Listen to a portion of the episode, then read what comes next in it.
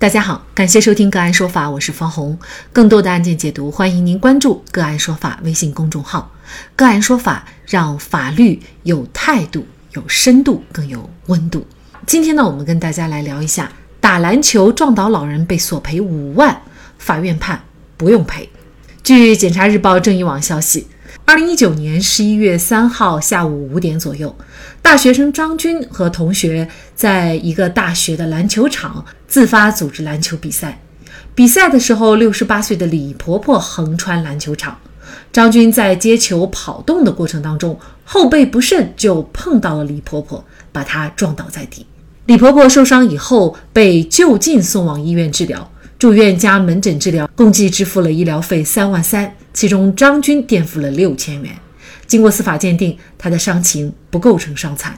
其后，李婆婆找张军索赔未果，把张军和学校起诉到区法院，请求法院判令被告张军赔偿各类费用五万多元，学校就赔偿承担连带责任。一审法院认为。张军与在篮球场通行的李婆婆发生碰撞，造成李婆婆受伤，存在疏忽大意的过失，应该承担百分之四十的责任，也就是一万两千多块钱。而学校作为篮球场的管理人，在篮球场没有设置安全护栏和安全标志，没有尽到安全保障义务，应该承担百分之十的责任，也就是四千七百元钱。而李婆婆无视篮球比赛作为一种激烈的对抗性竞技运动的危险性，自行横穿正在进行比赛的篮球场，疏忽了自身应负的安全注意义务，应自担百分之五十的责任。对于这样的判决，张军和学校不服，于是就上诉到了湖北省武汉市中级人民法院。张军到底是否应该为李婆婆的伤承担责任？就这相关的法律问题，今天呢，我们就邀请上海市九泽律师事务所朱轩律师和我们一起来聊一下。朱律师您好，你好。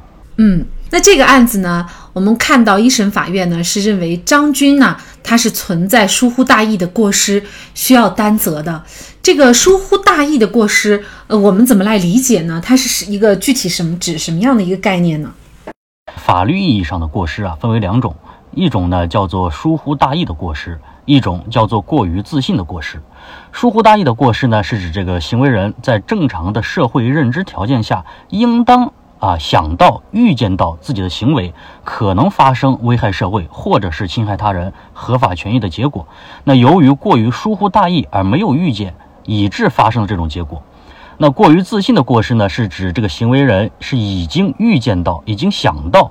自己的行为，呃，可能发生危害社会的，或者是侵害他人合法权益的结果，但轻易的相信能够避免啊，以致发生了这种结果，构成应当承担责任的过失呢？客观上呀，要发生了危害社会或者侵害他人合法权益的结果，主观上是否存在过失？如何判断行为人是否应当预见可能发生危害社会的结果？最主要的呀，还是要根据案件的一个具体情况，根据行为人的年龄啊、受教育程度。他的专门知识、他的技术水平啊，担任的职务所应当负的责任等等，综合来考虑。也就是说，在本案当中，就是如果张军存在过失的话，那么其实他就应该担责；如果他不存在这方面的过失，是不是他就不该担责了呢？对的。那这个案子里啊，根据《民法典侵权责任编》第一千一百六十五条的规定。行为人因过错侵害他人民事权益造成损害的，应当承担侵权责任。这条呢规定是我国侵权责任里的过错责任原则。如果张军有过错，那么就应当负责；如果尽到了合理的、审慎的、注意的一个义务，他就没有过错。那这个案子里呢，张军是在学校里的篮球场打篮球。那我们都知道啊，篮球运动是典型的群体性、对抗性的体育运动。在剧烈的运动中出现身体的碰撞是非常正常的现象，啊，张军在篮球场上背身跑动接球是篮球运动中的常规动作。那即使和其他的球员发生了碰撞，也不能视为张军存在过错。更何况张军的篮球运动位于合理的场地当中，对于这个李婆婆，对于这个行人，他横穿场地，并没有任何的期待的预见性。你不能苛求人尽到完全预见不到行为的。注意的观察的义务，那因此呢，张军的行为已经尽到了他应当尽到的合理的注意义务，并不存在主观上的过错。我们在篮球场地正常情况下是预料不到会有人从中间穿过。那么已经出乎预计之外的事情，你去让张军去注意，这个可能对他来说是一个苛责了。而且作为张军本人，他对于老奶奶的这个伤本身从主观上他预料不到，所以我们就说他没有过错，也就不应该承担责任，是吗？对对对。但是呢，这个李婆婆呢？她事实上不仅起诉了张军，也起诉了学校。呃，因为呢，她觉得学校在这个篮球场地的管理上呢，也没有尽到相应的一些责任或者说注意义务。那您怎么看呢？呃，同样的啊，学校呢是否要承担责任，也要看学校有没有尽到这个合理谨慎的注意的义务。有过错即担责。在这个案子里啊，张军的学校呢，在篮球场的这周边涂有醒目的边界线。这个篮球场的这个场地啊，也是被刷为区别于一般这个通行道路的绿色，应当是尽到了合理的管理义务，不存在过错，不应当承担赔偿责任。但是你反观李婆婆啊，他作为一个完全民事行为能力的人，他应当是懂得篮球场明显和我们正常行走的其他的通行道路是不同的，是不一样的。那你看到球场上有很多的这样的一个学生在进行对抗性的激烈的，可能产生身体碰撞的这个篮球比赛，你就应当能够想到、预见到，你如果横穿球场所存在的这样潜在的风险。但是这个李婆婆呢，仍然选择横穿球场，应当认为这是李婆婆自甘冒险的一个行为，所产生的损害后果呢，应当由她自己来承担。因此呢，在这个案子里啊，学校也是不用承担责任的。那这个案子是二零二一年四月二十号，武汉市中级人民法院判令撤销了一审的民事判决，驳回了李婆婆的诉讼请求。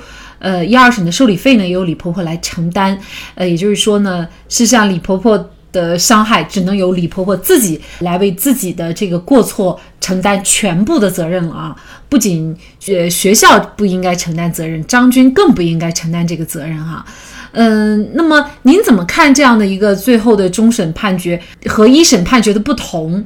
那么对于终审的这个判决，您又是持什么样的态度呢？这个一审判决啊，它是首先是判赔这个张军和学校分别承担了一定的责任。这个判决呢，不得不说是一个和稀泥式的判决。我们的一些法院在审理案件时呢，秉持着息事宁人而非息讼指争的态度。考虑其他因素的权重明显是超过了法律本身，怕闹怕仿，对吧？审判的指向性出现了问题，这种判决呢是非常不利于对公众的一个价值观的引导。那虽然说我不对，但你撞了我就要赔钱，这样的风气一旦铺开，对社会的危害性之大是可想而知的。